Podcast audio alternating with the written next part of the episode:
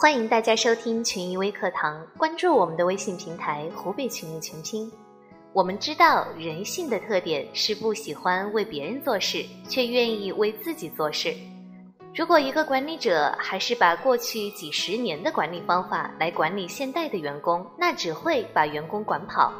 企业人员流失严重，不是管理出了多大的问题，而是负激励和负能量太多。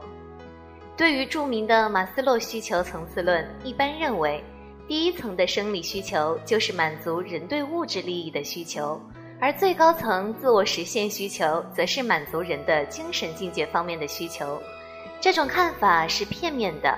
自我实现的基础是个人价值的实现，既然是价值，就一定有价格属性，价值背后必有价格支撑。因此，企业要支持员工实现自我价值，激励也要跟上。有一位老板对大师说：“我有一位员工唯利是图，我想炒了他。”大师不答，反问道：“你家附近的河有没有发过洪水？”老板回答说：“有。”大师又问道：“那你有没有想过要堵死这条河呢？”这个故事告诉我们的启示是。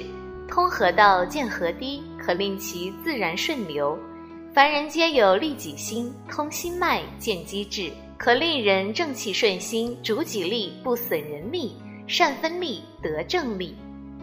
在我们的管理中，员工对薪酬的不满意，就如同老板对利润不满意。员工收入再高，也永远不会满意，因为他总希望获得更多。在企业中，计较收入但愿意付出的员工其实是好员工。领导应该给予正确的指导和激励。对于不计较收入、用心做事的员工，你要挖掘他的其他需求，满足他更高层次的个性化需要。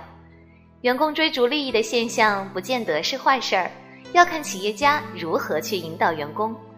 在湖北群益，使用积分制管理，用积分代替钱，鼓励员工多赚取积分。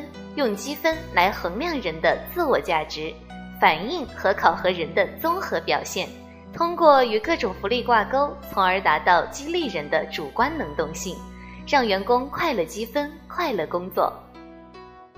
好了，今天的分享就到这儿，有什么想法可以在节目下面留言，欢迎关注我们的微信公众号“湖北群益”，我们下期节目再见。